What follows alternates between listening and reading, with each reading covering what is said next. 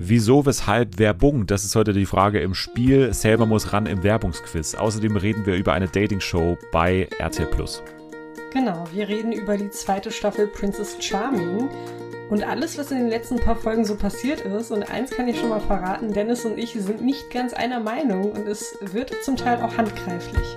Außerdem reden wir natürlich auch über zwei Casts. Einmal zu I The One, Reality Stars and Love kommen wir und zu den Rollschuh-Promis von RTL 2. Alles das jetzt bei Fernsehen für alle.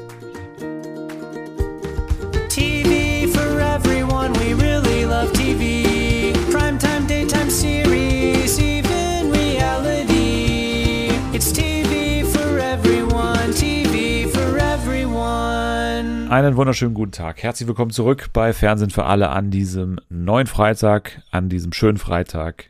Denn wir haben heute eine Rückkehr zu feiern. Sie war zwar schon öfter da, tatsächlich glaube ich am meisten in diesem Podcast, aber trotzdem ist es immer wieder schön, wenn sie wieder da ist. Hier ist Selma.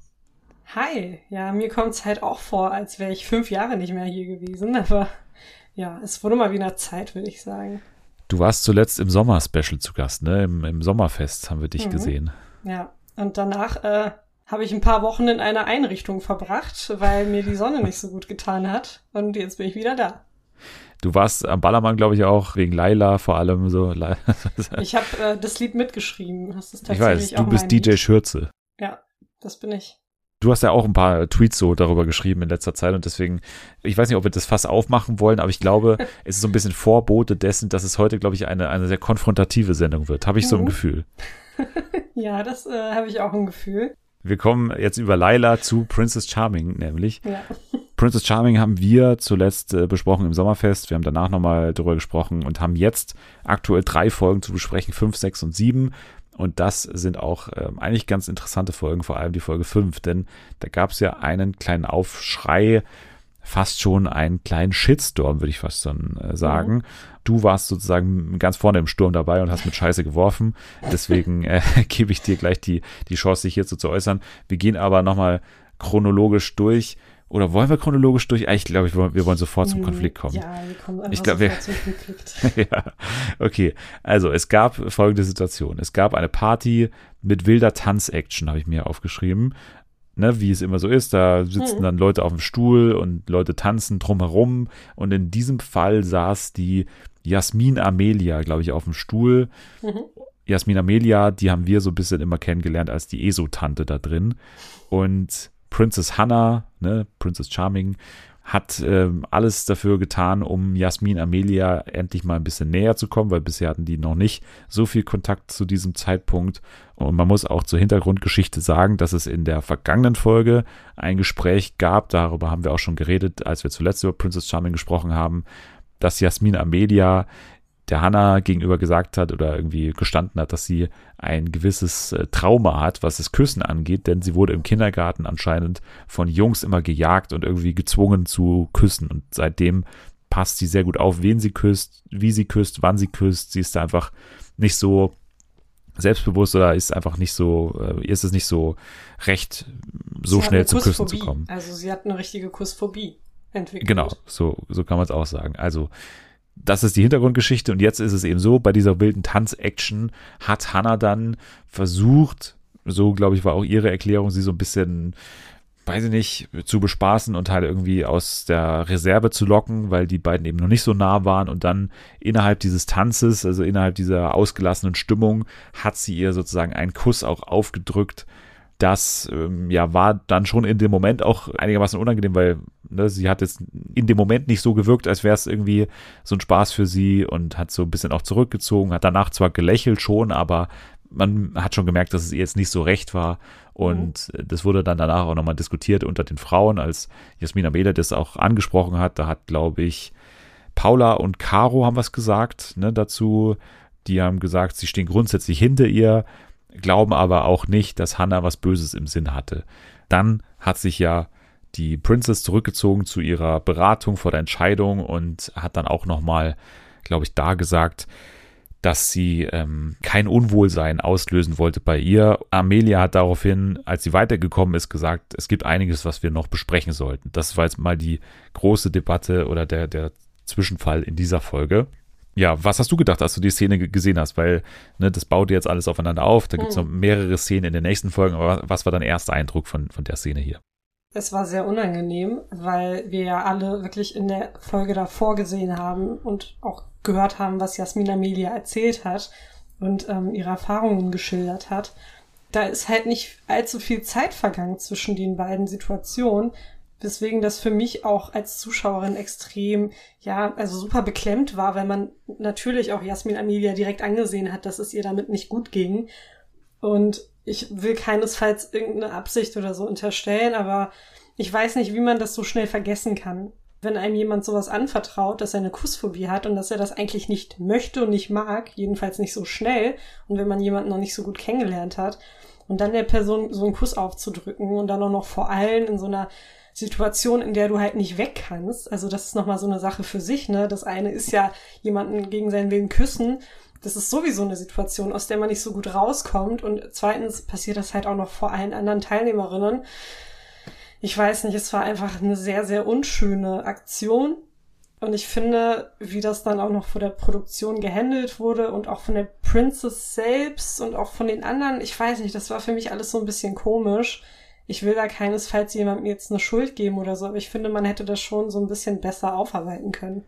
Aber was meinst du konkret mit dem Umgang? Weil wir haben ja quasi eine Reaktion gehabt von den Kandidatinnen. Wir haben Ja. dann auch eine Entschuldigung noch in derselben Folge von der Princess gehabt. Ja. Ich habe das Ganze nicht bei Social Media verfolgt und so, ob es da irgendwie aufgegriffen wurde, weil ich die Folge erst im Nachhinein quasi gesehen habe, nicht Mhm. in der Woche, in der es passiert ist. Aber was meinst du konkret mit der Reaktion, die dir nicht gefallen hat? Ich fange mal an bei den anderen Kandidatinnen. Also diese Situation, die du eben auch beschrieben hattest, wo dann Caro und Paula was gesagt haben, das war alles irgendwie so super schnell und das war auch sehr darauf bedacht, jetzt irgendwie nicht so eine große Sache daraus zu machen. Jasmina Media hat gesagt, ja, vielleicht muss ich daraus auch lernen, vielleicht bringt mir das ja was für meine persönliche Entwicklung. Also so eine Art hat sie es halt gesagt. Und ich habe das Gefühl, das waren nicht wirklich ihre Gedanken in dem Moment, sondern sie wollte einfach jetzt nicht die Aufmerksamkeit auf sich lenken und wollte daraus jetzt echt nicht so eine, so eine Riesensache machen, sondern das alles so ein bisschen unter den Teppich kehren. Und auf der anderen Seite hatten wir zwar Hannas Entschuldigung, aber dann hat sie in so einer Interviewsituation auch nochmal gesagt, dass sie froh ist, dass das jetzt für sie nicht so komisch ist. So, sie hat das halt alles wieder auf sich bezogen und nicht auf, auf Jasmina Melia. Und das finde ich bei Hannah generell so ein bisschen schwierig, weil ich das Gefühl habe, dass es ganz oft einfach nur darum geht, was das mit ihr macht, wie es ihr damit geht, dass es ihre Gefühle irgendwie nicht durcheinander bringt und weniger darum, was es irgendwie mit ihrem Gegenüber macht. Und das ist das, was mir jetzt speziell bei den Leuten, die mitgewirkt haben, nicht passt.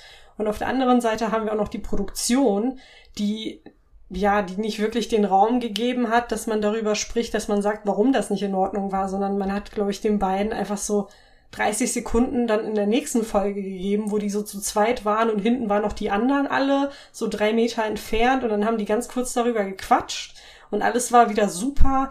Und dann gab es auch noch so eine komplett bekloppte Bauchbinde bei Jasmina Media in so einer Interviewsituation von wegen, Küssen ist bei ihr jetzt in Ordnung. So, nein, ist es nicht.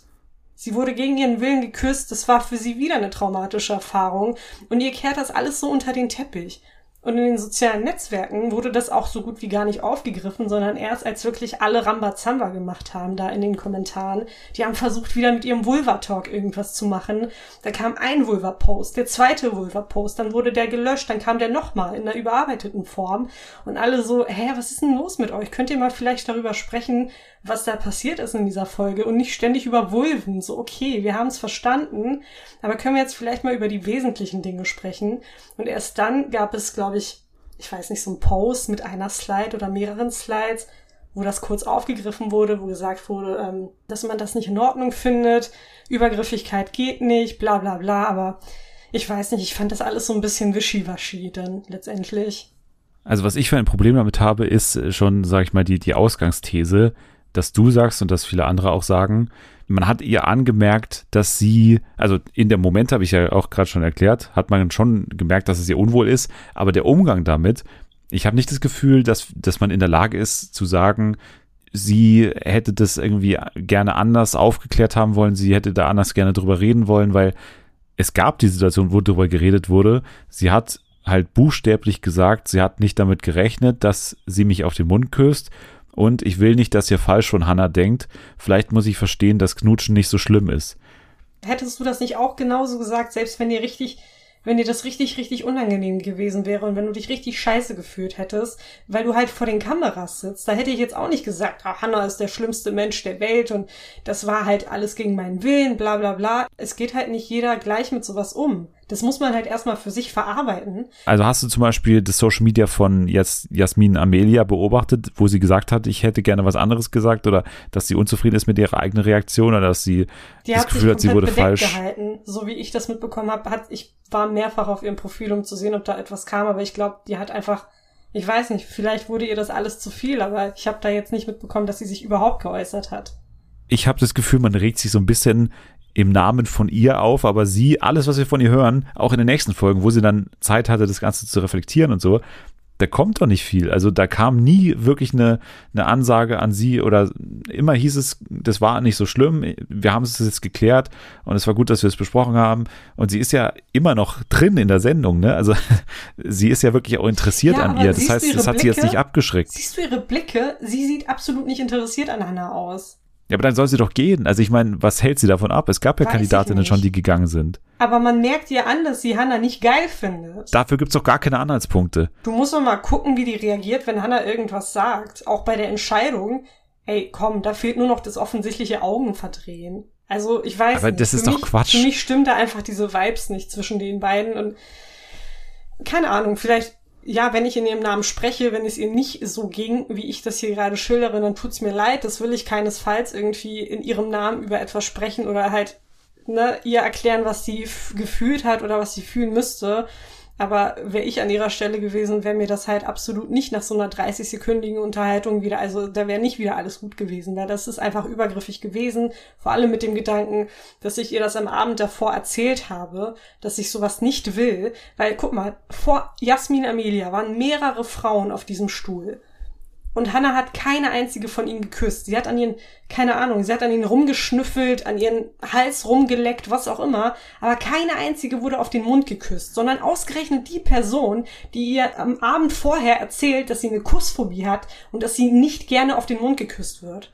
Das kann doch nicht in Ordnung sein. Total, ich verstehe das natürlich, aber ganz ehrlich, als ich hier saß, ich glaube mit Natalie, als wir darüber gesprochen haben, ich weiß jetzt nicht mehr ganz genau, mit Anni, und wir haben über die Szene gesprochen, als sie das der Princess gesagt hat, da haben wir es auch jetzt nicht, wir haben es nicht lächerlich gemacht, sondern wir haben auch gesagt, sie hatte, sie hatte halt so einen Zwischenfall im Kindergarten und ne, da wurde sie von Jungs verfolgt und seitdem ist ihr Küssen nicht so recht. Dass es wirklich so extrem ist, das habe ich in diesem Gespräch nicht wahrgenommen. Und vielleicht ging es ihr eben ähnlich. Und ich habe ja letztes Mal gesagt, als wir hier über Princess Charming gesprochen haben, dass mir Hannah alles andere als sympathisch ist.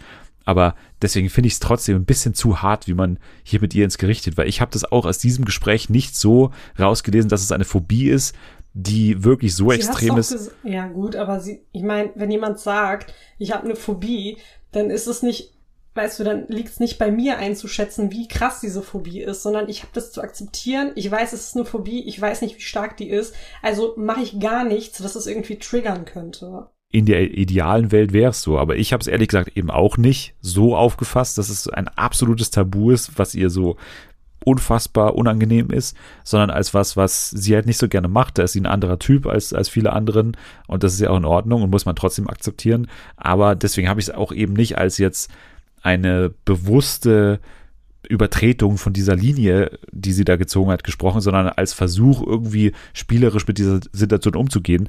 Aber wie gesagt, das war trotzdem falsch, das sage ich auch ganz klar. Aber wie gesagt, ich fand die Reaktion eigentlich ganz gut. Also eben, ich, ich, ich verstehe nur das nicht, sozusagen die Reaktion, die jetzt kritisiert wird, weil die fand ich verhältnismäßig gut.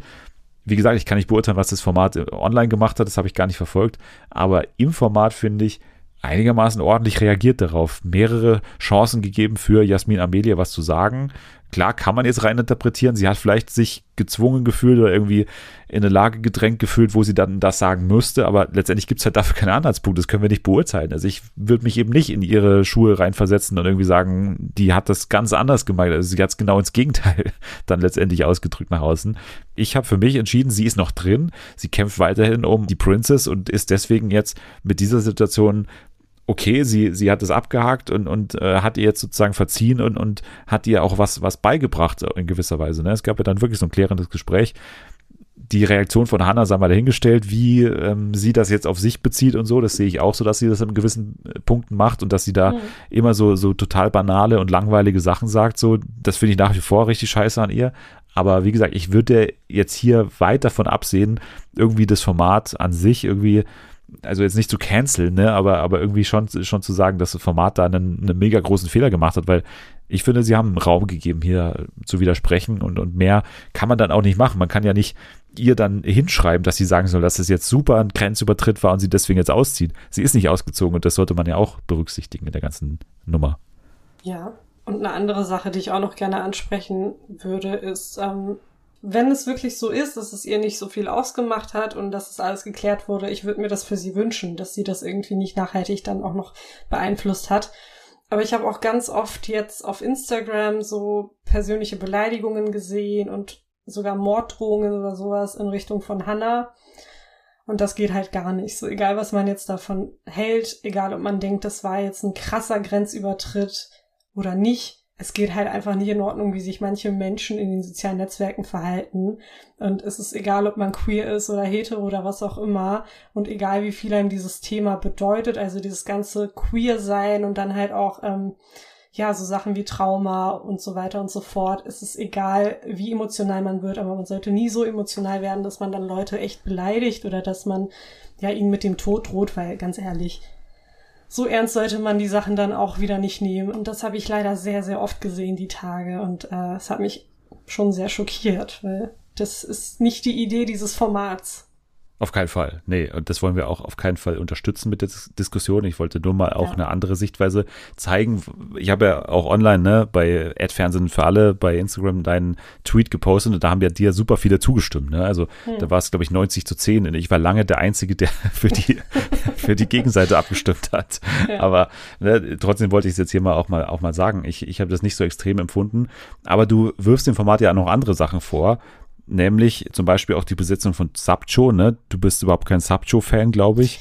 Ja. Was hast du bei ihr konkret für einen Vorwurf gehabt? Da waren ein paar Aussagen von Subcho, die absolut nicht in Ordnung gehen, also schon sehr sexistisch. Ich würde die Aussagen ungern zitieren, aber ich habe in den letzten Tagen sehr viele Interviews mit den ehemaligen Teilnehmerinnen geschaut und da bekommt man, glaube ich, auch noch ein anderes Bild von den Leuten als das, was man dann in, keine Ahnung, 60 Minuten Show sieht, wo sehr vieles auch rausgeschnitten wird. Und das, was ich so mitbekommen habe, ist, ja, klar, Subcho hat ne, manche Sachen gesagt, die nicht so schön waren. Sie hat sich das im Nachhinein alles angeschaut und sich die Kritik zu Herzen genommen und arbeitet irgendwie an diesem Verhalten, was super ist. Aber ich tendiere sehr oft dazu, ja, vorschnell irgendwie jemanden zu verurteilen und das gefällt mir an mir selbst natürlich nicht. Deswegen möchte ich mich für so Sachen entschuldigen, die ich vielleicht über Subto gesagt habe, weil jeder verdient eine zweite Chance, jeder macht mal Fehler, jeder sagt mal irgendwas Dummes, wofür er sich dann im Nachhinein auch schämt. Aber ich habe auch mitbekommen, dass sehr, sehr viel rausgeschnitten wurde und dass ganz viele ja ein bisschen unzufrieden sind mit der Art und Weise, wie sie dargestellt worden sind klar ist irgendwie so eine Aussage wie Loch ist Loch super, super beschissen. Aber ich glaube, Subcho, ja, sie ist sich halt der Tatsache bewusst, dass es nicht so cool ist und dass sie das dann auch vielleicht äh, in Zukunft lassen sollte. Mein Urteil würde jetzt nicht so hart ausfallen wie letztes Mal. Okay, das ist ja schon mal sehr gut. Und wenn man von ja. mir alle Aussagen aus mittlerweile 155 Folgen zusammenschneiden würde, dann würde man auch sehr viele sehr, sehr schnelle und vorschnelle Verurteilungen äh, aneinander schneiden können. Von daher äh, bin ich da kein Stück besser. Aber jetzt nochmal abschließend zu diesem ganzen kontroversen Part bei Princess Charming, würdest du jetzt sagen, du würdest äh, Princess Charming canceln oder äh, wie würdest du damit umgehen jetzt mit dieser zweiten Staffel, die dir schon nicht so gut gefällt, ja. aber die aber trotzdem noch ja eigentlich ein Format ist, was dir schon am Herzen liegt. Ja, extrem. Deswegen rege ich mich ja auch so darüber auf, dass man so ein bisschen auch an die Wand fährt gerade. Ich liebe dieses Format und es ist unfassbar wichtig. Aber ich habe das Gefühl, dass RTL einfach wirklich viel zu viel Aufklärung betreiben möchte das wurde in Staffel 1 richtig gut gemacht. Und ich glaube, dass die Leute, die jetzt Staffel 2 gucken, auch Staffel 1 gesehen haben. Und wir haben echt über die Anatomie der Vulva und was weiß ich, aller Geschlechtsorgane gesprochen, die es gibt. und über so viele andere wichtige Sachen, dass man meiner Meinung nach in dieser zweiten Staffel vielleicht den Fokus auf etwas anderes hätte legen können und nicht einfach wieder so gezwungene Unterhaltungen, so gezwungene Dates äh, veranstaltet, wo dann alle irgendwie so eine Vulva mit Blumen stecken sollen und dann darüber reden sollen, wie geil sie ihre Vulva finden. Okay, cool, also Body Positivity, I'm all in, so es ist großartig. Aber können wir vielleicht, vielleicht so ein bisschen was anderes auch mal machen. Ne? Ich habe das Gefühl, das ist exakt eins zu eins das gleiche, was wir in Staffel 1 schon gesehen haben, nur halt in weniger unterhaltsam. Und generell ist es in dieser Staffel alles so ein bisschen komisch. Also allein, dass wir so viele freiwillige Aufstiege hatten, da kann irgendwas nicht stimmen, weißt du? Und dann wurde das auch oftmals so dargestellt, als wären die von Hannah weggeschickt worden und gar nicht freiwillig ausgestiegen. Wer konkret? Sarah ist freiwillig gegangen, aber es wurde so dargestellt, als äh, hätte Hannah sie nach Hause geschickt. Und bei Tai war das ja genauso gerade. Da hat sie auch gesagt, sie geht freiwillig und dann kam es am Ende so rüber, als hätte Hannah sie weggeschickt. Also bei mir kam es nicht so rüber, bei Tai speziell. Die hatten davor ein Gespräch, wo eigentlich klar war, und vor allem Tai hat auch eine gewisse Zeit bekommen, wo sie für sich die Reflexion hatte, dass es nicht äh, sozusagen für mehr reicht als eine Freundschaft. Und damit könnte man quasi schon äh, wissen, woran es liegt und dass sie so ein Gespräch hatten, was das dann auch nochmal bestätigt hat. Also für mich kam dieser Auszug nicht so rüber. Aber ansonsten habe ich es jetzt nicht so extrem wahrgenommen, dass es alles an der Princess liegt. Zumindest wurde es auch nicht so begründet im On. Also klar, kann man dann vielleicht wieder mal interpretieren, aber schwarz auf weiß hat man jetzt, finde ich jetzt nicht, dass es alles an, an Hannah lag, dass die ihr da weglaufen. Ja, das glaube ich auch nicht. Also ich finde es halt auch ein bisschen schade für Hannah. Ich glaube, sie hat sich das Ganze auch ein wenig anders vorgestellt. Ich denke, es ist keine schöne Position, in der man dann ist als Princess. Ich denke nach wie vor, dass sie besser als Kandidatin aufgehoben wäre. Und wenn dann auch noch so viele Leute freiwillig gehen, dann ich glaube, das macht schon was mit einem. Aber nichtsdestotrotz ist die Resonanz aus der Community nicht gut. Also ich bin nicht die Einzige, die so denkt und nicht die Einzige, die denkt, dass Paula und äh, Dora das so ziemlich einzige Highlight in dieser Staffel waren. Das ist doch jetzt Weil, mal ein Punkt, da haben wir nämlich auch eine unterschiedliche Meinung. Okay, ja, es war klar, dass du immer das Gegenteil von dem Nein, nein, nein, nein, denke, das stimmt das nicht. Nein, das, das stimmt aber nicht, dass es sozusagen einfach, einfach nur so ist. Ich habe nur an diesem Auszug ein Problem und zwar bin ich in dem Moment bei Hannah eher gewesen, also gefühlstechnisch in diesem Gespräch, wo die beiden zu ihr hingehen und sagen, so, wir ziehen jetzt aus, denn wir beide haben jetzt festgestellt, dass wir füreinander mehr Gefühle haben als für dich, so war ja der Grundtenor.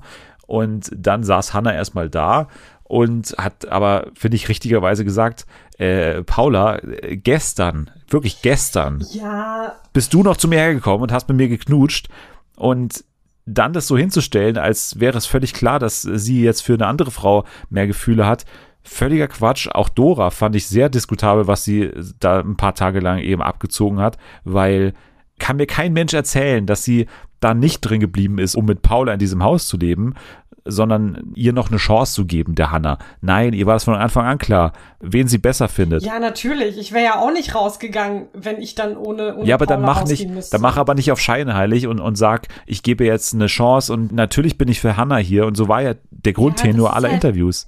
Ja, aber das ist halt das Ding. Du bist ja in diesem Format wegen der Princess. Und das haben ganz viele auch in diesen Interviews erklärt. Die Princess wird auf ein Podest gestellt. Und du musst halt einfach die Princess geil finden und es dir einreden, selbst wenn du es nicht tust. Und ich glaube, das war bei Dora so ein bisschen der Fall. Also da war dieser Zwiespalt. Ich finde Paula toll, aber eigentlich muss ich halt Hannah toll finden. Und ich denke, dass es bei Paula auch der Fall war. Paula hat beispielsweise nee. in einem Interview erzählt, dass sie halt, sie knutscht einfach gerne rum. So egal ob, also ne, es müssen gar keine Gefühle involviert sein. Sie probiert es einfach mal aus, sie macht einfach. Und das hat sie halt auch bei Hannah gemacht. Und Hannah hat sie halt nach diesem Übernachtungsdate nicht mal mit dem Arsch angeguckt. Und die Gespräche waren super unangenehm. Ganz ehrlich, ich an Hannahs Stelle wäre jetzt nicht so krass überrascht, dass Paula jetzt plötzlich geht. Weil da war gar nichts mehr zwischen den beiden. Ja, die haben rumgeknutscht. Außer am Tag davor. Hannah, ja, Hannah hat mit ja. so ziemlich jedem an diesem Abend rumgemacht. Und genauso wie sie rumknutschen darf, um auszuprobieren, darf halt auch Paula rumknutschen, um auszuprobieren, ob sie jetzt doch eher zu Dora möchte oder zu Hannah. Das ist ihr gutes Recht, finde ich. Ja, aber es ist auch ihr gutes Recht, da jetzt nicht sofort sozusagen, was ja dann ihr vorgeworfen würde, so habe ich ja dann auch gelesen online. Der Vorwurf war, sie hat falsch reagiert, sie hat zu böse reagiert, sie war jetzt noch nicht sofort so super supportive. Ja, hat sie auch. Und ganz das, ehrlich, Das hat so an ihrem Ego gekratzt. Das nee, man das hat nichts mit Ego gesehen. zu tun. Natürlich. Da würde jeder normale Mensch so reagieren. Ey, du hast mit dir am Tag davor rumgeknutscht und jetzt kommst ja, du zu und mir. nimm das doch nicht so ernst. Das ist ein Dating-Format. Da knutscht jeder mit jedem rum. Ich bitte dich. Letzte Staffel hat Elsa jeden abgeknutscht, der in diesem Whirlpool war. Ja, Und niemand Eben. war butthurt. So, warum muss jetzt Hannah so eine Riesensache machen daraus? Ihr Ego ist angekratzt, Mann. Das hat man gesehen. Die war auch später noch, als sie dann Ja, aber auf zu Recht. gegangen sind. Nein. ich konnte das nachvollziehen. Ich, Ich konnte das nicht. nachvollziehen.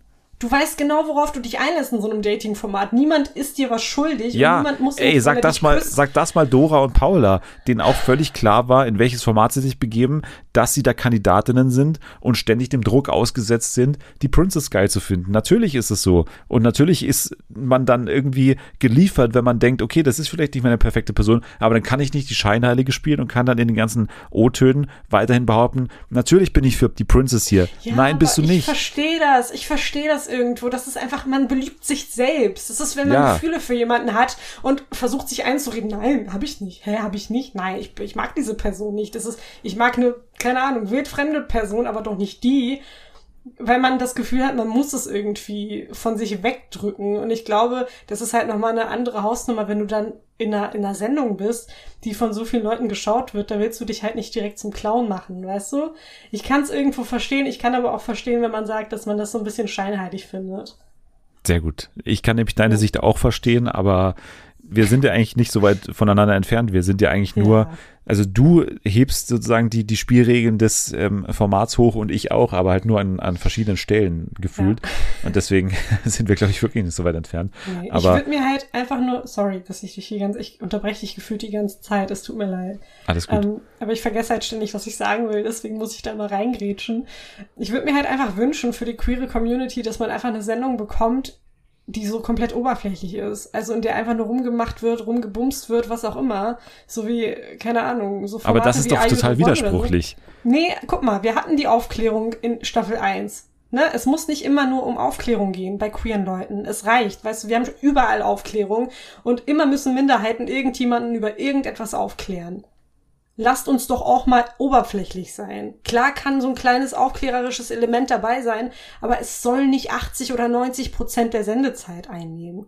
Ich kann mir auch eine Doku angucken, um zu erfahren, was Lecktücher sind. Aber für mich ist dieses Liebesdreieck jetzt Dora, Paula und die Princess ist für mich nichts anderes als etwas, was auch beim Bachelor oder Bachelorette passieren Ist könnte. es, aber das ist halt wirklich eine, eine ganz, ganz kleine Sache. So nehme ich es So- aber nicht wahr. So nehme ich es nicht wahr. Also für mich ist die Aufklärung noch nicht so nach vorne getreten, als äh, dass es jetzt andere Sachen überschatten würde. Also klar, diese Vulven-Sache ist massiv äh, immer noch präsent, aber wir hatten auch, finde ich, wichtige Aufklärung. Habe ich auch hier in den vergangenen Folgen schon gesagt. Zum Beispiel diese ganze Lecktuch-Sache ne, mit Katharina. Ja, aber das weiß jeder queere Mensch gefühlt. Also jede queere Frau. oder Ja, aber es halt- geht doch um Leute wie mich, die es nicht wissen. Ja, googelt doch einfach, Mann. Warum müssen wir euch ständig aufklären?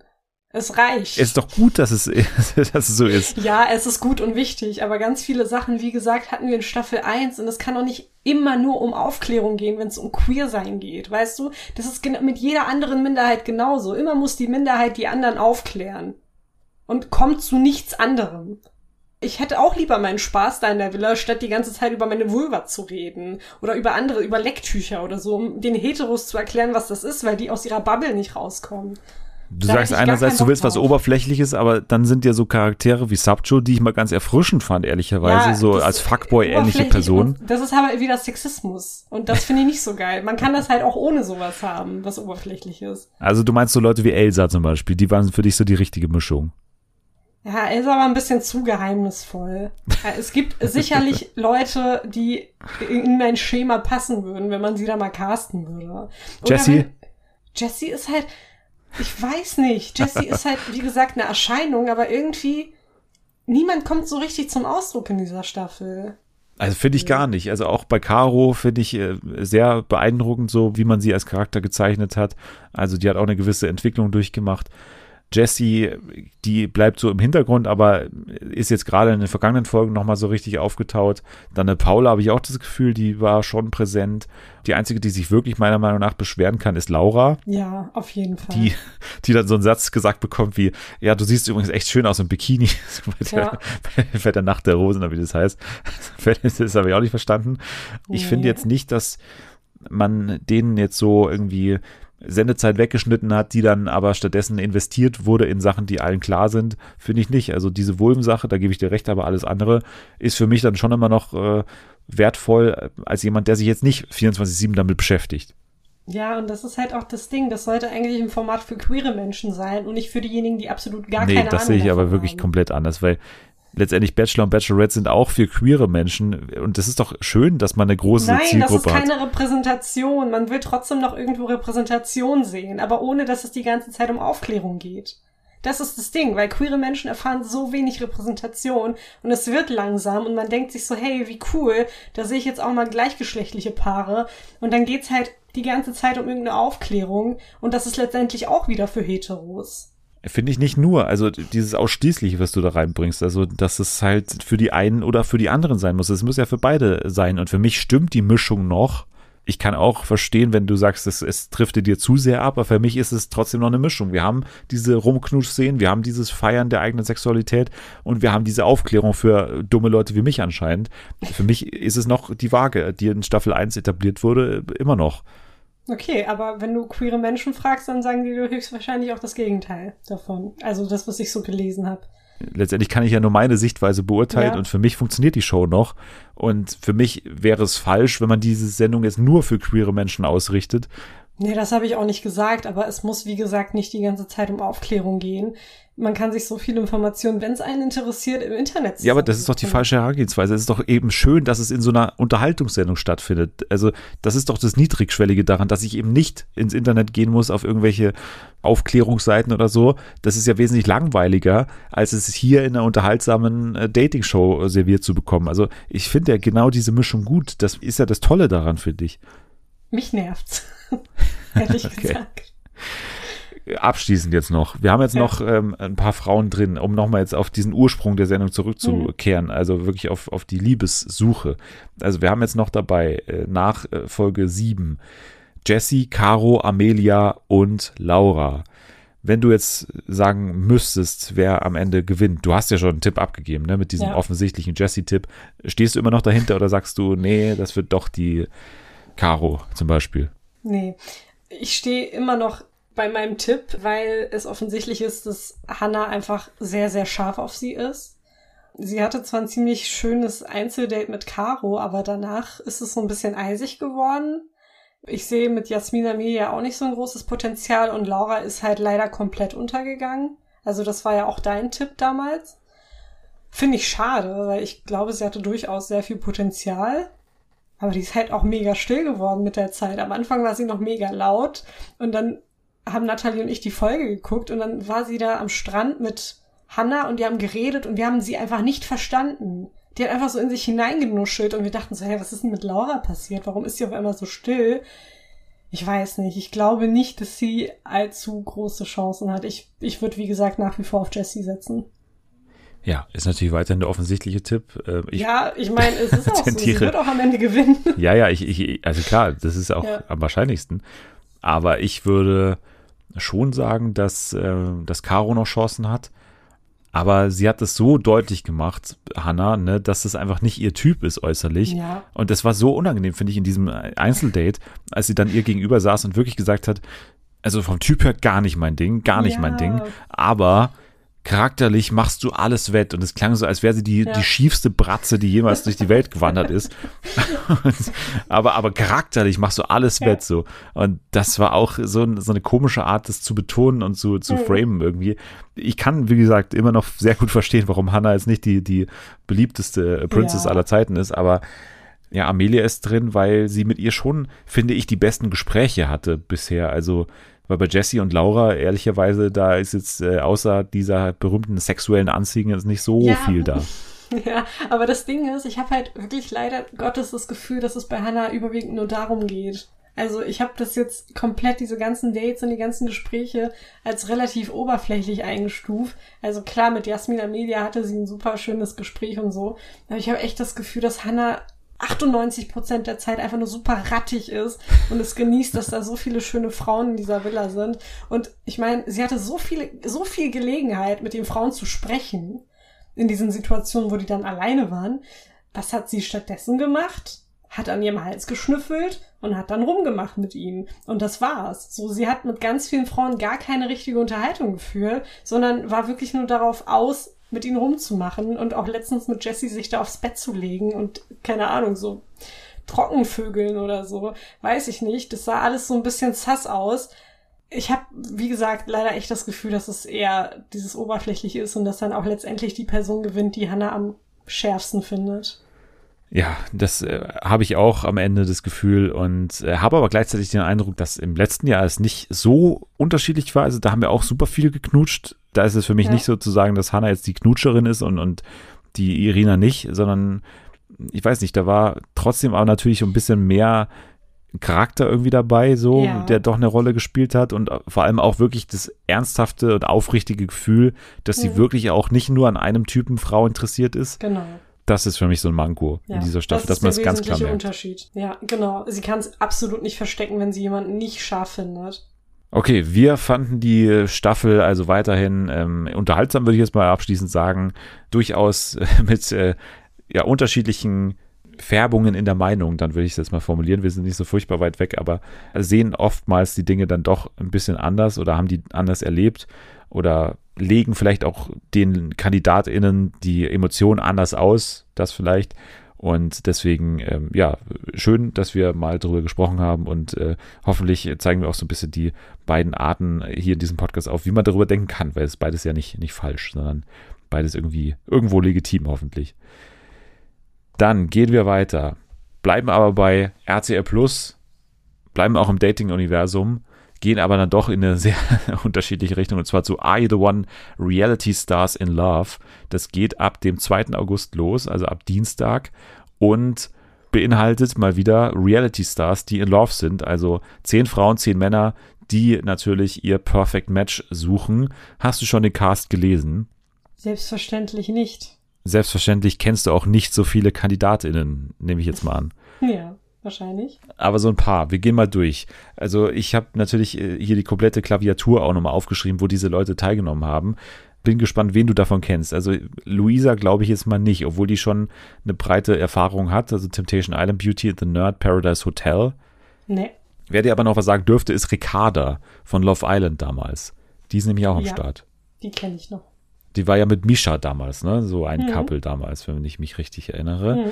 Dann hast du, ich weiß nicht, hast, du hast, glaube ich, nicht in prominent getrennt reingeschaut, oder? Oder haben wir das zusammen mal geschaut? Mm, Doch, ich glaube, ich habe eine Folge geguckt. Ja. Dann müsste dir auch noch Cecilia was sagen. Ja, aber ich habe kein Gesicht irgendwie vor Augen.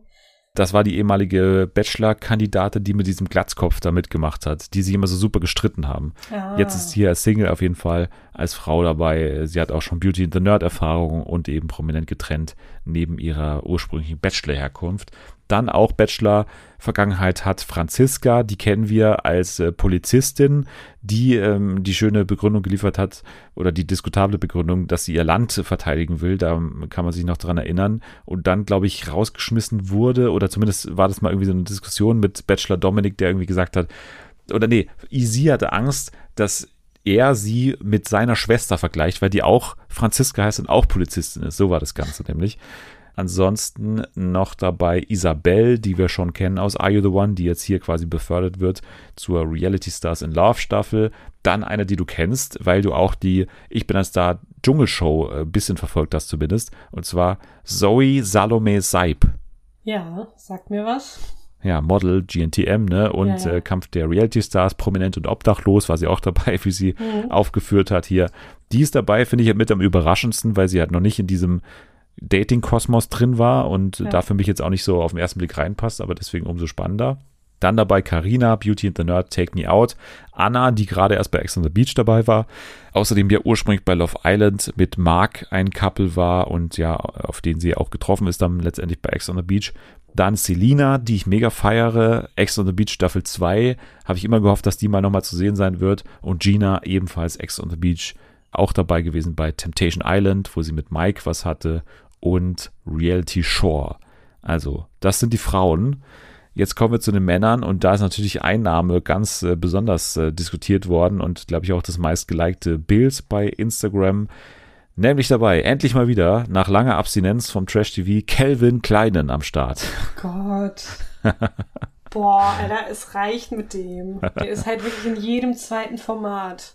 Ja, aber er ist einfach immer jemand, der abliefert. Also man muss es immer wieder sagen. Der ist so nervig. Es tut mir leid, aber ich ertrag den nicht. Nee, er ist nicht nervig, er ist geil. Also hast Mhm. du bei ähm, Promi-Büßen die Stunde der Schande gesehen mit ihm? Ich habe nur Auszüge daraus gesehen. Das war, das war geil, weil er halt wirklich drin sitzt und er dann irgendwelche komischen Schlagzeilen kommentieren muss, weil sie natürlich nicht die Rechte für Temptation Island bekommen haben. Und dann wird ihm halt so vorgeworfen, Calvin geht fremd oder so. Und man denkt sich so, ja, okay, das ist der Markenkern von Calvin. Also ich meine, nur deswegen ist er berühmt und das wirfst du ihm jetzt hier vor. Ich meine, da musste er sich so künstlich rechtfertigen dafür und das war alles super merkwürdig. Und ja, Calvin auf jeden Fall dabei, nachdem er bei Temptation Island, Temptation Island VIP, Promi-Büßen, Promis unter Palmen und Reality Shore dabei war. Das ist seine Trash-Historie bisher. Außerdem dabei Martin von Love Island aus der, ich glaube, vergangenen Staffel. Ich habe die Staffel nicht gesehen. Dann dabei Micha, das war dieser Lappen aus, äh, aus äh, Couple Challenge. Ich kann mich noch sehr gut erinnern.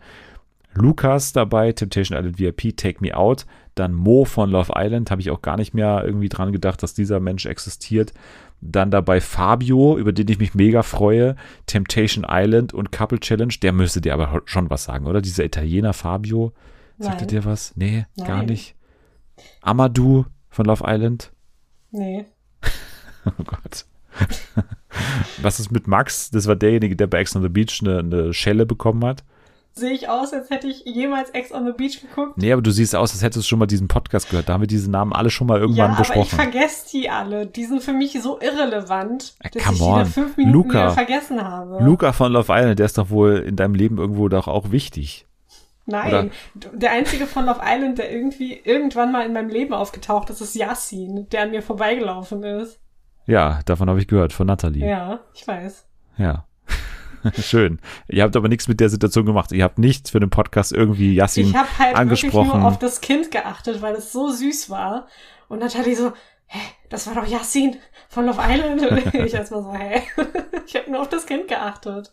Ja, dann hättet ihr hinterhergehen müssen, sagen müssen, ja, Ja, ich genau. bin Nathalie und Selma von Fernsehen für alle, können wir kurz ein Interview machen, können wir kurz nochmal über Sommerhaus sprechen und so, aber alles ja, nix, nächstes wurde Mal nix. dann. Nächstes Ja. Mal dann. Wir werden uns wieder am Gänsemarkt aufhalten und hoffentlich läuft Yassin dann wieder an uns vorbei. Der letzte im Bunde Pharrell von Köln 50667, Temptation Island VIP und Bachelorette Schweiz ist dabei. Das sind alle Teilnehmerinnen und Teilnehmer. Ich finde, es ist ein äh, illustres Feld. Gute Namen dabei, Calvin dabei. Besser kann es nicht sein und äh, ich habe Bock auf die Staffel. Ich habe gerade irgendwie voll Bock auf äh, Are You the One. Von daher freue ich mich und äh, wir werden das hier natürlich auch ausgiebig besprechen in den kommenden Wochen. Ich habe Bock. Ich habe Bock. Das ist das Wichtigste. Das stimmt.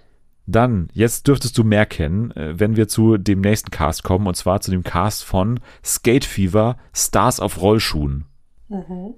Das haben wir hier im Rahmen der Screenforce Days, da warst du ja auch da, ne, vorgestellt, dass ja RTL 2 quasi ein Let's Dance bloß auf Rollschuhen machen wird. Moderation von Lola Weipert. Acht Teams aus jeweils zwei Promis treten in Shows gegeneinander an, die auch jeweils ein Motto haben. Und dazu kommen Challenges, in denen die KandidatInnen Schnelligkeit, Geschicklichkeit und Koordination unter Beweis stellen müssen. Und wer in Summe die wenigsten Punkte hat, fliegt aus der Sendung raus. Und ich sag mal so, der Cast ist richtig geil. Deswegen, ich bin ja kein Let's Dance-Fan, aber dieses Format ist eigentlich viel geiler, weil es ein bisschen trashier ist und gleichzeitig noch viel mehr die Option bietet, dass die alle auf die Fresse fliegen. Von daher habe ich richtig Bock drauf, da mal reinzuschauen. Und der Cast ist wirklich geil. Wir gehen mal durch. Der erste ist schon mal der Hammer. Walter Waldi Lehnertz. 80 Euro Waldi aus Bares für Rares ist hier am Start. Wow, der Waldi. Ja. Krass. Ja, ich dachte erstmal, DWDL hat hier den Artikel geschrieben, von Waldi bis XXX, also man wusste nicht genau, wer es ist, und man dachte erst Waldi Hartmann, was schon mal richtig geil wäre. Ja, und dann ja. lese ich und dann ist es einfach Waldi von Baris Ferraris und ich äh, tick irgendwie aus, weil das kann ja nicht sein. Waldi, hallo, ist voll geil. Mhm. Ja, er ist auf jeden Fall am Start. Dazu noch Anna-Karina Wojcik, die Schlagersängerin und Frau von hier dem Trompeter, wie heißt er, Stefan Ross, ne? Ja. Außerdem dabei Gülcan Kams, auch mal wieder am Start. Uh, ja. Janine Pink, Mhm. Tobi Wegener, Was? okay, der Döbi. der Döbi, genau, und äh, Thomas Rupprath, Ex-Schwimmweltmeister und äh, ich bin das dauert mich heraus Kandidat. Mhm. Thorsten Legert am Start.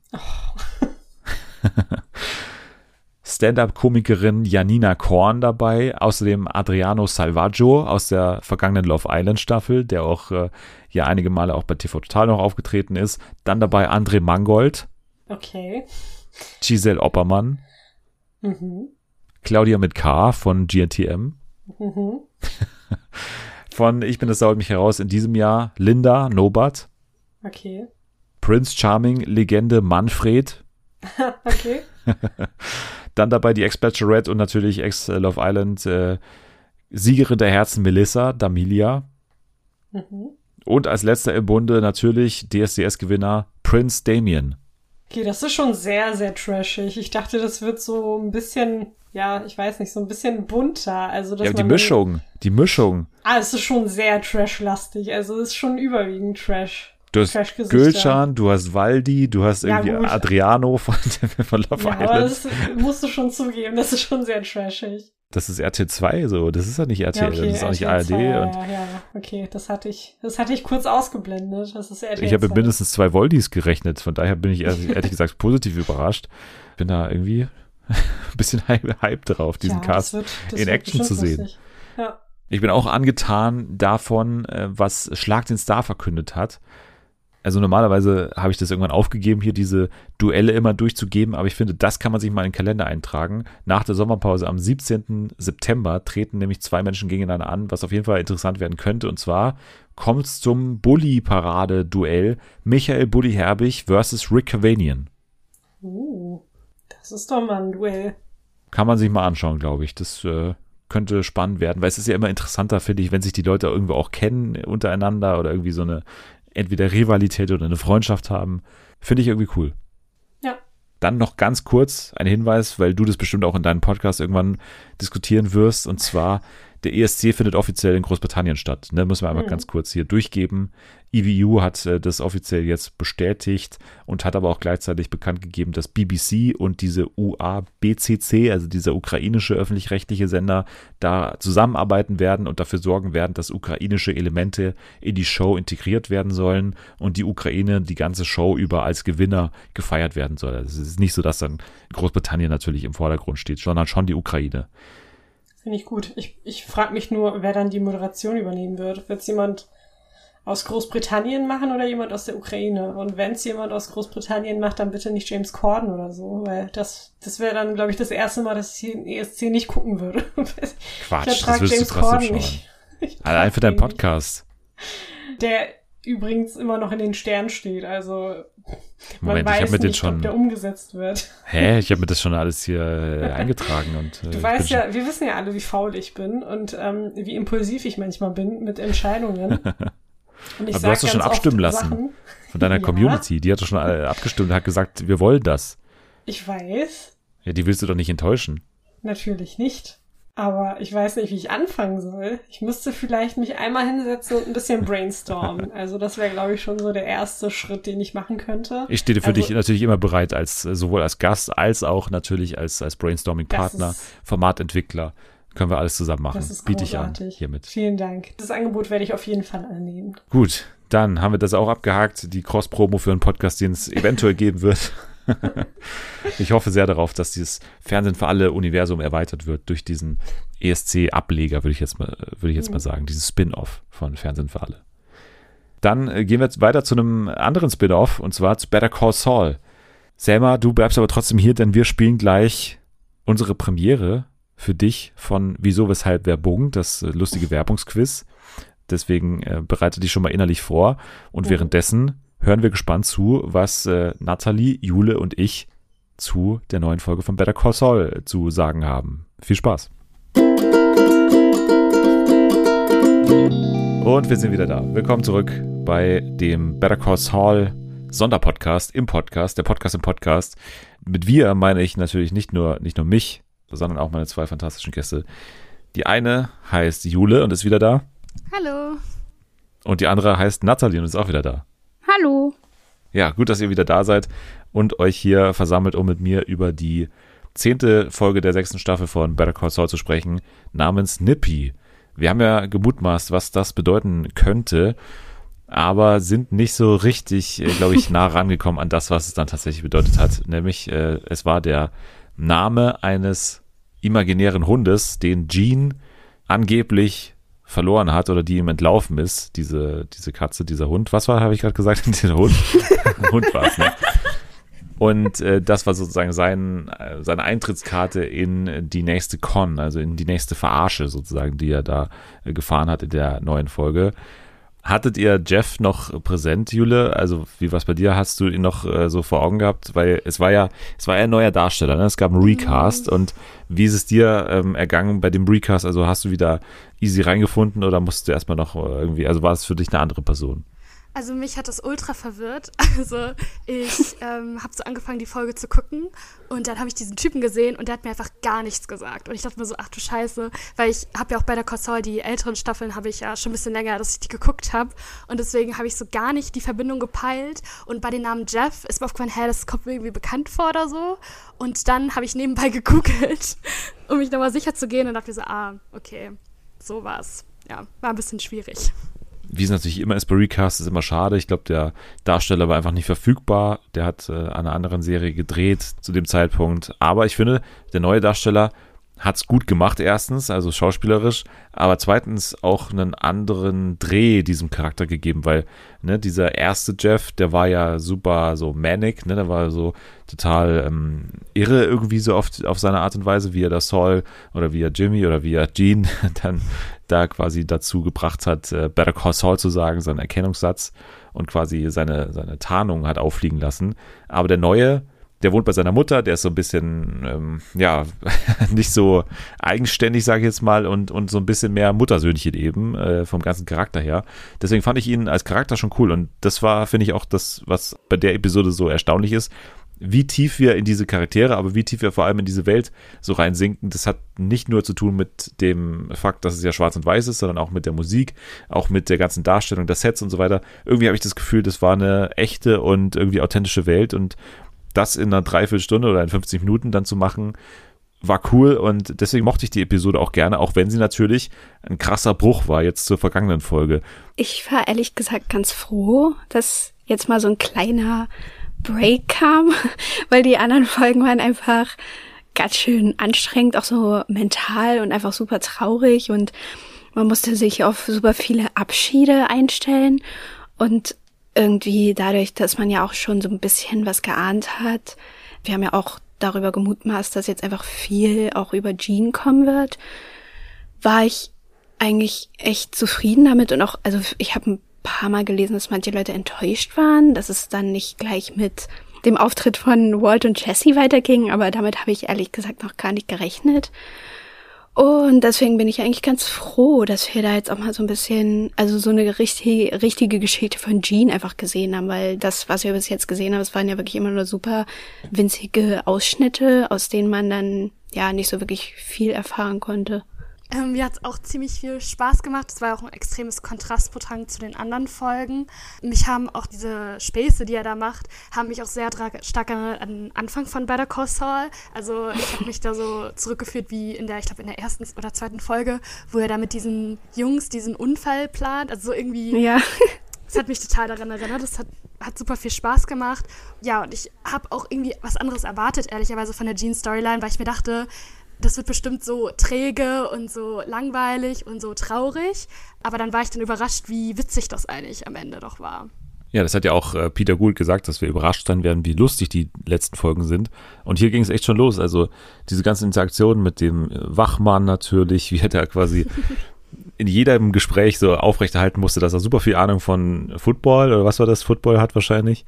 Und ähm, nicht nur das, sondern natürlich auch irgendwie das Gespräch mit dieser Store-Managerin und so weiter. Es war alles, alles lustig und Bob Odenkirk mal wieder hier fast natürlich als einziger Darsteller so richtig aus dem Hauptcast, der richtig abgeliefert hat. Also vor allem natürlich in der Szene, ne, also den Wachmann dann so äh, ultimativ ablenken musste, als es fast schon zu spät war, als Jeff da irgendwie da in Ohnmacht gefallen ist kurzzeitig und da äh, geslippt ist und er ihn dann nochmal mit seiner, ja, fast schon persönlichen Geschichte ja dann auch, ähm, ne, wo sich das so ein bisschen ver, vermischt hat, so die Story, die er da aufrechterhalten musste und irgendwie, er muss ihn ablenken, aber andererseits hat er natürlich irgendwie mit seiner echten eigenen Geschichte ihn abgelenkt.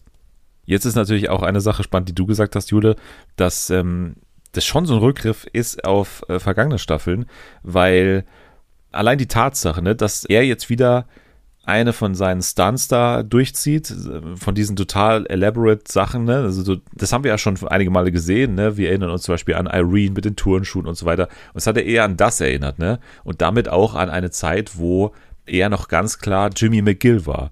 Das war für mich jetzt auch kein Saul Goodman-Stunt, ehrlicherweise. Auch wenn er natürlich den, den Ring anzieht, aber der Ring, ne, den er ja dann auch wieder aus seiner kleinen Schachtel da holt, der ist ja eigentlich ein Symbol eher für Slip and Jimmy. Und ich habe auch Ja. eher diese Geschichte oder diese, diese kleine Folge jetzt irgendwie so interpretiert, dass er sich gerade so wie er selber findet und es stand kurz zur Debatte, ist er jetzt Saul, ist er jetzt äh, Jimmy McGill, ist er jetzt irgendwie Slip and Jimmy und ich habe das Ende dann vor allem auch so interpretiert, ne, er steht da dann allein in diesem Modegeschäft und äh, holt noch einmal so die Klamotten raus von Saul, aber er lässt sie dann hängen und ich interpretiere es eher so, dass er jetzt endlich bereit ist, diese Maske komplett abzulegen, auch sich nicht mehr so, wie wir in der ersten Folge sehen, ne, als Gene, wo er da wehmütig an seine Saul-Zeit zurückdenkt. Und das habe ich jetzt irgendwie so das Gefühl, das wollte die Folge aussagen. Saul lässt er hinter sich und die ganzen Szenen auch mit äh, Cara Bonnet dann, die beweisen für mich eher, dass er eher wieder in Richtung Jimmy McGill geht.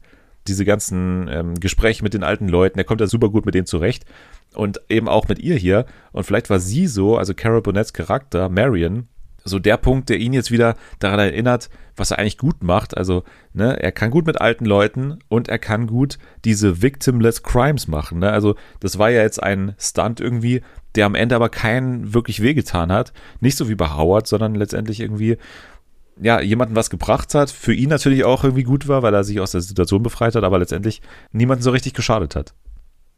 Ja, aber auf der anderen Seite hat er dann auch relativ schnell, nachdem das äh, alles gut abgelaufen ist, ja dann auch klar gemacht, dass es das dann aber auch sein soll. Also, dass es nicht nochmal vorkommen wird und dieser ganze Stunt einfach eine einmalige Sache ist. Und deswegen bin ich jetzt auch so ein bisschen verwirrt, weil stagniert er jetzt einfach weiterhin in seinem, ja, in seinem Dasein als Gene oder weil er jetzt doch ab und zu noch mal so ein Slip and Jimmy Ding draus machen und dann äh, genau bei dem Intro, das könnte man ja eigentlich auch in diese, was du gerade gesagt hast, so mit reinnehmen. Da hatte ich schon meinen ersten Herzinfarkt, weil einfach das Intro plötzlich anders war. Ich auch. Das war so Was war das? Ja, ich habe mich kurz erschrocken. Ich hatte so Angst. Ich dachte mir so, oh mein Gott, was passiert jetzt? Ja, ja, genau, ich auch. Ich habe so nebenbei gegessen und auf einmal ging die Musik nicht weiter, so noch früher als sonst. Und dann habe ich so geguckt und auf einmal war da einfach nur so ein blauer Bildschirm. Und dann steht da so Record in der Ecke.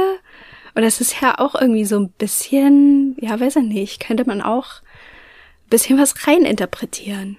Ja, ich habe ja gelesen, ich weiß nicht, ob du das auch gelesen hast, dass jemand äh, interpretiert hat, dass es eben nicht eine, eine Aufnahmefunktion ist in dem Sinne, sondern eine Überschreibenfunktion. Ne? Ja, ja, Bei genau. VCR-Tapes. Ne? Also Ja. er hat ja in der ersten Staffel, erste Folge quasi seine alten Saul-Tapes angeschaut, dass er die jetzt überschreibt mit dieser neuen Geschichte oder mit was auch immer. Ne? Mhm. Also dass das sozusagen das aussagen sollte.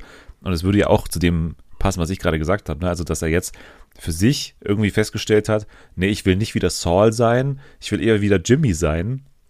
Und damit auch ja eigentlich ein Typ, den wir total gemocht haben, der ein total guter Protagonist war, der ja eigentlich nur das Gute wollte, so wirklich, und vor allem der Kipp wollte. Und das bringt einen jetzt wieder zurück in die Handlung. Was man jetzt auch am Ende deuten könnte, ist, dass er nicht nur seine alte ähm, Moralvorstellung wieder haben will, sondern auch sein altes Leben mit Kim. Vielleicht wäre das jetzt ein Anschlusspunkt, wo wir dann schauen, wie es weitergeht mit dieser Omaha-Gene-Handlung.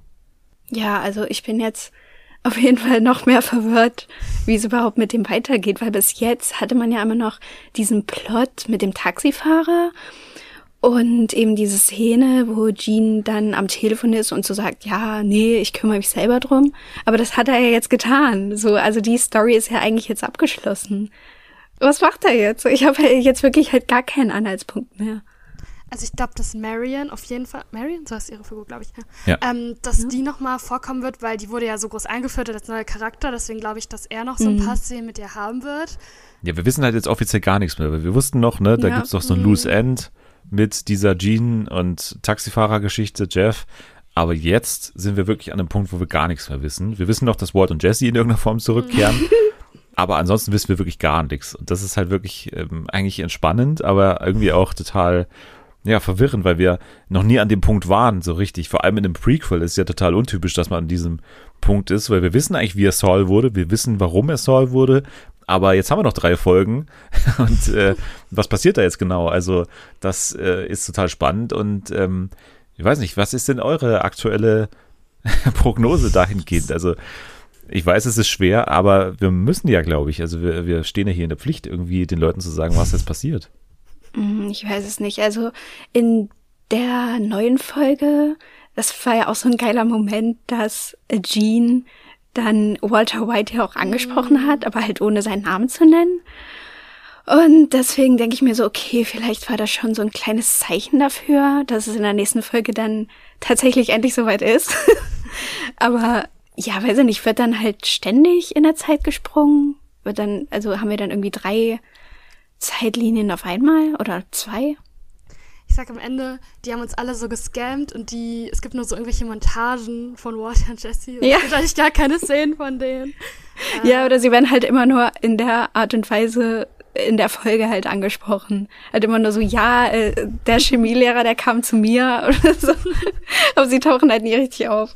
Na, was sie ja damit geschafft haben, ist, dass sie jetzt eigentlich sagen können, es war, finde ich ehrlich gesagt relativ plump, wie sie es gemacht haben. Also einfach nur gesagt haben, was da in dieser Breaking Bad Timeline so grob passiert ist. Also sie müssen jetzt nicht mehr das ganz große Ding erzählen, so, sozusagen eigentlich. Sie können sagen, wir haben es ja schon gemacht. Für die fünf Leute, die Breaking Bad noch nicht geschaut haben, aber die Better Call Saul geschaut haben. Also für die haben wir jetzt so eine Erklärung, wie man zumindest mal diesen Chemielehrer dann irgendwann mal reinbringen könnte oder wer das ist, ne, das würde dann sozusagen sofort ersichtlich werden, hoffentlich. Aber was ich halt spannend finde und was auch zu eigentlich einem Witz gerade passt, den Jule gemacht hat, dass wir Walt und Jesse gar nicht notwendigerweise sehen müssen. Also es hat Peter Gut mal so gesagt und man hat damals irgendwie gedacht, okay, was redet der da? Das ist bestimmt wieder irgendwie so ein komischer Satz, der am Ende eh was komplett anderes bedeutet, aber er hat halt gesagt, ich habe euch gesagt, wir sehen Walt und Jesse. Ich kann mich aber nicht erinnern, dass ich gesagt habe, dass Aaron und äh, Brian zurückkehren, so nach dem Motto. Was verwirrend ist, weil wir ja wissen, dass die irgendwie gedreht haben. Ne? So, also deswegen gibt es eigentlich eine, eine super ähm, große Diskussion gerade darüber, was das bedeuten könnte. Und eben diese ganze Zeitdiskussion. Ne? Also wir werden, und das hat Bob Odenkirk auch mehr oder weniger bestätigt, nochmal zu Jimmy zurückgehen. Wir werden natürlich auch noch mehr Saul bekommen. Und wir werden weiterhin Jeans sehen. Das hat ja auch der neue Teaser gezeigt, dass wir weiterhin im Schwarz und Weiß irgendwie verbleiben. Und mein Tipp ist auch, dass wir ab jetzt in diesen letzten drei Folgen in eine Erzählung gehen, die irgendwie parallel funktioniert und dass wir jetzt ähm, super verwirrende Zeitebenen haben. Wie würdet ihr jetzt sagen, rückblickend Nippy, wie hat die Folge euch gefallen, verglichen zu den anderen beiden Folgen, die wir schon gesehen haben? Also, mir hat's hier eigentlich genauso gut gefallen. Ich weiß jetzt, mm, ja, weiß nicht, ich glaube, die meisten würden so sagen, nein, auf jeden Fall die anderen beiden Folgen, aber ich finde es halt immer blöd, das zu vergleichen, weil nur, weil das jetzt halt nicht so super emotional war, äh, was ja irgendwie trotzdem für die Story an sich einfach eine wichtige Folge und gerade die Leute, die von Anfang an bei der Corsair geguckt haben, die haben ja auch wirklich lange auf so eine Folge nur über Jean gewartet. Und ja, deswegen bin ich eigentlich echt zufrieden.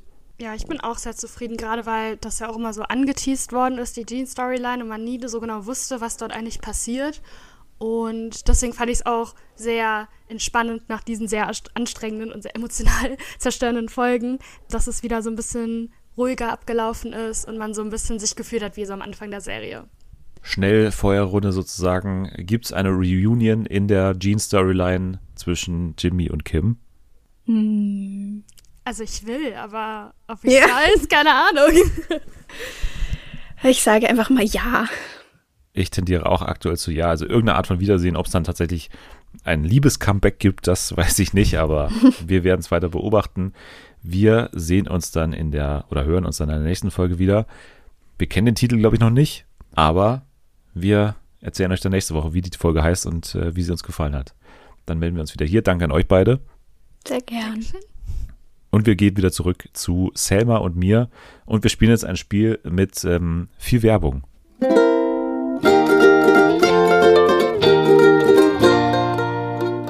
Da sind wir wieder. Willkommen zurück in der Spielecke von Fernsehen für alle. Und nicht nur in irgendeiner Spielecke, sondern in einer, die hier ausgekleidet ist mit vielerlei Werbung, denn wir befinden uns im Spiel Wieso, Weshalb, Werbung. Wir haben es zweimal hier gespielt und es hat eigentlich allen immer sehr gut gefallen. Deswegen bin ich gespannt, wie du es finden wirst. Du hast grundsätzlich schon Ahnung von Werbung oder bist du so eine, die sofort abschaltet, sobald Werbung zu sehen ist? Tatsächlich letzter. Aber nicht immer.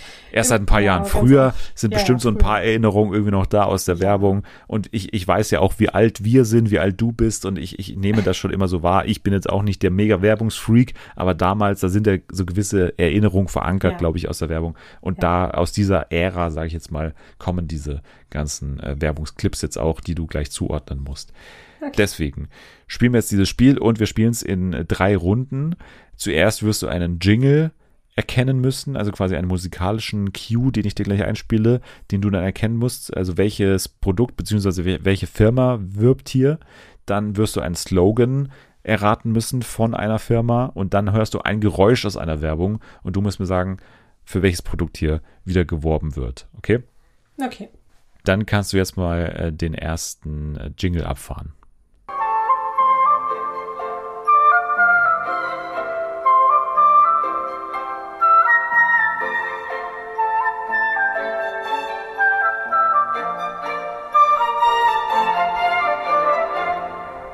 Was für eine unfassbar schöne Melodie.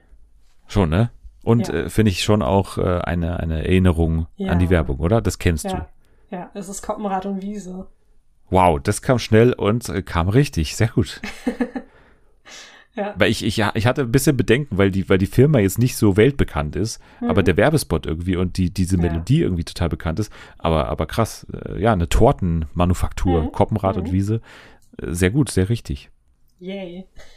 So kann es weitergehen mit ähm, Runde Nummer zwei. Und wie gesagt, hier geht es um einen Slogan, den du erraten musst. Ich gebe dir gleich das Produkt bzw. die Firma. Du musst mir sagen, wie der Werbeslogan dazu lautet, okay? Okay. Okay. Die Firma, um die es geht, ist Fritzdix. Fritz-Sticks. Ja, du weißt, was Fritzdix sind, Ah, ne? Diese, Fritz, Fritz. Ja, ja, ja, ja, ja. Diese, äh, diese Bonbons. ja, diese Kaubonbons. Fritz, okay. Die heißen doch Gott. Fritzdix. Ja, ich habe die immer nur Fritz genannt. Okay. Fritz-Sticks. Fritz. Ich dachte irgendwelche. Pommes frites. Ich habe an was ganz anderes gedacht. Fritz Dix. Nee, das wäre nachts bei äh, Sport 1 die Werbung. Fritzdix. Boah, ich habe so viel von diesen Dingern früher gegessen, aber mir fällt dieser Slogan nicht mehr ein. Fritz. Was ist deine Lieblingsgeschmackssorte? Erdbeere. Das war so lange, bis ich erfahren habe, dass darin Schweinegelatine enthalten ist. Dann habe ich schlagartig damit aufgehört. Hm. Oh, ich weiß es nicht mehr. Warum denke ich die ganze Zeit an der Schuh, der atmet? Das ist Georgs und hat absolut nichts mit Fritz zu tun. Aber irgendwas so, so, irgendwas richtig Cooles war das damals. Aber ich, es fällt mir nicht mehr ein. Wie konsumiert man denn diese Fritzdix? Man kann sie entweder abbeißen oder so mit der Hand sich Stück für Stück irgendwie abbeißen. Und was macht man da mit denen? Kauen. Genau. Und damit hat es auch zu tun, dieser Werbeslogan. Ja, ich kauen. Fritz. Kau. Okay, du weißt es nicht, ich, ich verrat's dir. Nee. Wow, ist Fritz ein Kau? Oh, ja, verdammt. Verdammt. Ja, die Werbung kam so oft damals. Ja, genau, desegen Mann. dachte ich, vielleicht ist das noch drin, Ja. aber Aber das ist 20 Jahre her oder so, dass ich diese Werbung zuletzt gesehen und gehört habe. ja, aber bei Koppenrad und Wiese ist es auch nicht so furchtbar viel. Aber weil diese Melodie einfach, die ist einfach so, das ist so ein Klassiker, den hat man einfach immer im Kopf. Du musst also was hören. Du bist ein, sag ich mal, auditiver Typ. Deswegen Ja. kommt jetzt in Runde drei nochmal das Gehör zum Einsatz von dir mit einem Geräusch. Das ist nur sehr kurz, aber ich hoffe, dass es ähm, aus diesem Werbespot noch irgendwie präsent ist bei dir. Ich, ich wette, du, du weißt es noch, aber vielleicht äh, kommst du auch auf das Produkt. Hier im Supermarkt spielt sich Unglaubliches ab. Ähm, äh, Curry King. Ja, das ging auch schnell. ja, sehr gut. Drei Sekunden und trotzdem erkennt man das noch, ne? Obwohl es jetzt nichts mit dem Ja, Produkt an sich zu ja. Mhm. tun hat. Das ist dieser Reporter, der in diesen Markt da, also diesen äh, Supermarkt reingeht und dann irgendwie so berichtet davon, dass alle jetzt diese Curry Kings da äh, wollen. Ja. Guck, das sind alles so Klassiker. Das war noch richtig gute Werbung damals. Und heute ist sie einfach nur noch nervtötend. Check 24 Familie. Oh, Alter. Allgemein alles von Check 24. Hasse ich wie die Pest. Ja, vielleicht dann beim nächsten Mal die Check 24 Familie äh, irgendwie an der Stimme erkennen, wer ist die Tochter, wer ist die Mutter und so. Mal gucken. Aber erstmal zwei von drei richtig, von daher hast du dich gut geschlagen auf jeden Fall. Dankeschön. Sehr gut. Wenn man dich beglückwünschen will, dann kann man das bestimmt bei Instagram tun, aber auch bei Twitter. Wie heißt du da? Da heiße ich Ed Selmuggel. Sehr gut, dann folgt ihr mal da. Äh, da geht's auch gerade ordentlich ab, habe ich das Gefühl. Da ist viel Freizeit anscheinend vorhanden, wo viele Tweets rausposaunt werden. Deswegen äh, schaut da mal vorbei. Wenn euch das gefällt, dann liked diese Tweets oder ihr liked diesen Podcast bei Apple Podcast und bei Spotify. Beschenkt uns mit fünf Sternen, da würden wir uns sehr darüber freuen. Und vielleicht mit einer kleinen Rezension. Bei Apple Podcast ist es möglich. Oder ihr folgt uns einfach bei Instagram, damit macht ihr uns auch froh. Aber eine Rezension ist schon, ist schon nochmal so ein, so ein kleines Goodie, wofür wir auch äh, dann durchaus nochmal sehr dankbar werden. Jetzt sage ich danke fürs Dabeisein an dich, Selma. Danke dir, dass ich wieder dabei sein durfte. Immer wieder gerne. Danke auch an Nathalie und Jule natürlich. In der nächsten Woche dann eventuell schon zum Are You The One Start ein bisschen was. Ex on the Beach läuft immer noch. Princess Charming läuft immer noch und natürlich auch äh, mehr zu Better Call Saul und vielleicht irgendwas anderes, von dem wir jetzt noch gar nicht wissen, dass es existiert. Ihr könnt jetzt schon mal abschalten. Wir kauen jetzt erstmal irgendwas und äh, holen uns dann einen Curry King. Bis dann. Tschüss.